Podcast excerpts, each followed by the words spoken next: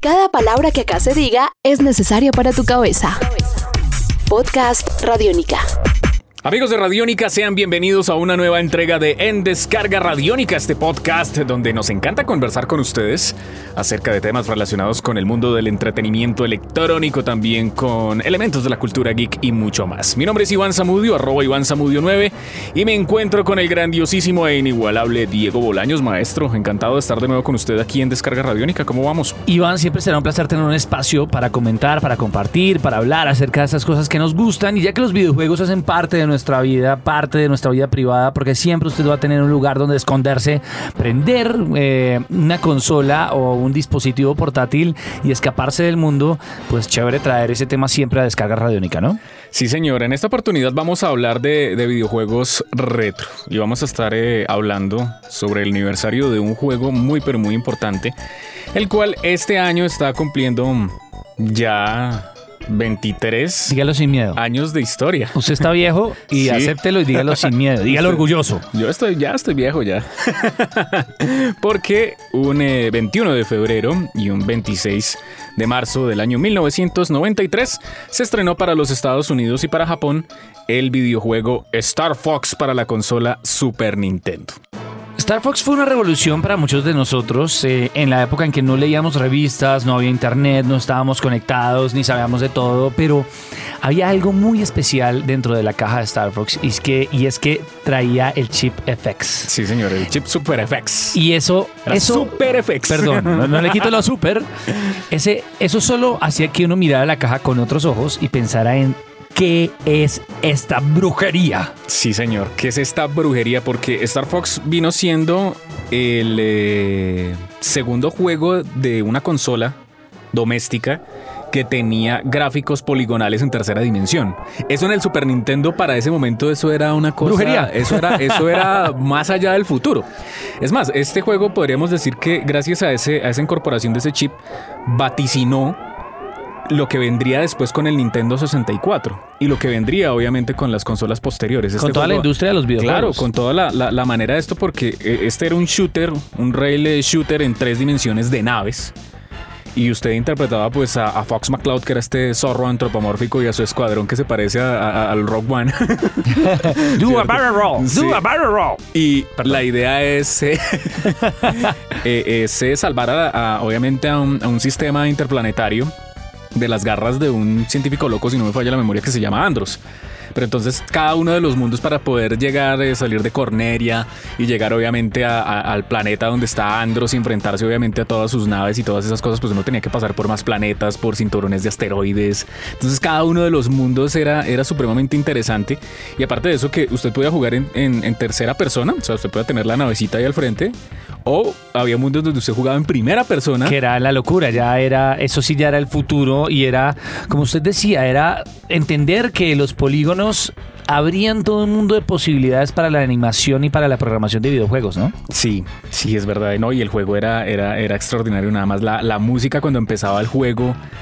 eh, eh, eh, es más, a mí me pasa que hace poco conseguí el juego de nuevo en Super Nintendo.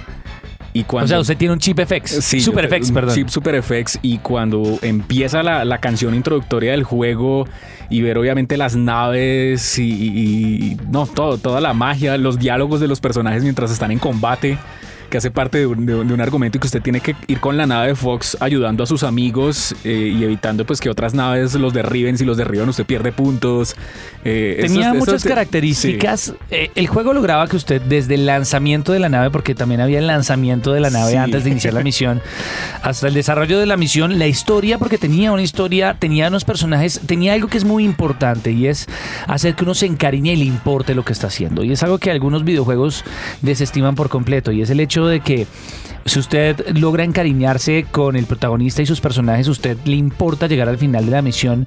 No se trata de ser un gamer apasionado ultra hardcore de quiero el, el máximo puntaje, sino quiero saber qué pasa con ellos.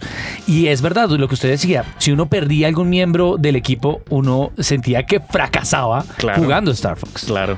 Mire, este juego fue producido por el grandiosísimo Shigeru Miyamoto. Ya con eso, pues ahí tenemos una, Un sello de calidad. Un sello de calidad impresionante.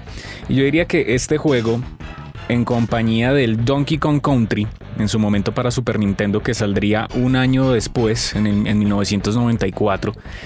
Yo creo que serían los dos juegos que ayudarían a que Nintendo le diera un golpe muy fuerte a Sega Genesis en esa contienda que había por esos años. Recordemos que el Super Nintendo era una consola que eh, la arquitectura de la consola como tal era muy inferior Ilimitada. ilimitada. Y aparte de eso, el Sega era mucho más rápido, era mucho más eficiente, era, pues, eh, el- uno veía los comerciales de esa época y a veces era como un poco injusto y cruel la manera en que Sega, en que Sega decía que Nintendo era un asco. En que Super Nintendo era una consola, pues, eh, que no servía para nada. Pero resulta que ellos jugaron con la inversa. Dijeron, bueno, tenemos la consola, pero hagamos más potentes a los juegos.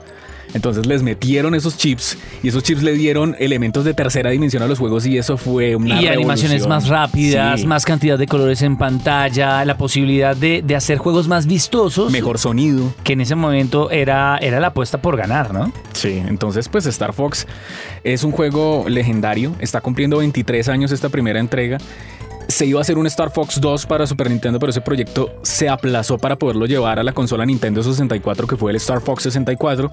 Después para GameCube salió un juego que se llamaba Star Fox Adventures, que ya no era pues de naves, sino era con los personajes ya pues fuera de la nave, obviamente como combatientes. Hubo muchas, muchos, muchos spin-offs, eh, muchas reimaginaciones del juego en algo que no sé usted cómo lo describiría, sino es por mantener un respeto con el juego original. Era, era y en otra oportunidad vamos a hablar acerca de franquicias, de hecho. Eh, era, era, era el respetar el, los logros que se hicieron para un equipo, para una consola y que era muy difícil de replicar, porque cuando usted lo pasa a un Nintendo 64, listo, ya tienes el chip FX, ya, ya Super FX ya pasó, tienes una máquina con, esa- con esa potencialidad, ahora quedas más.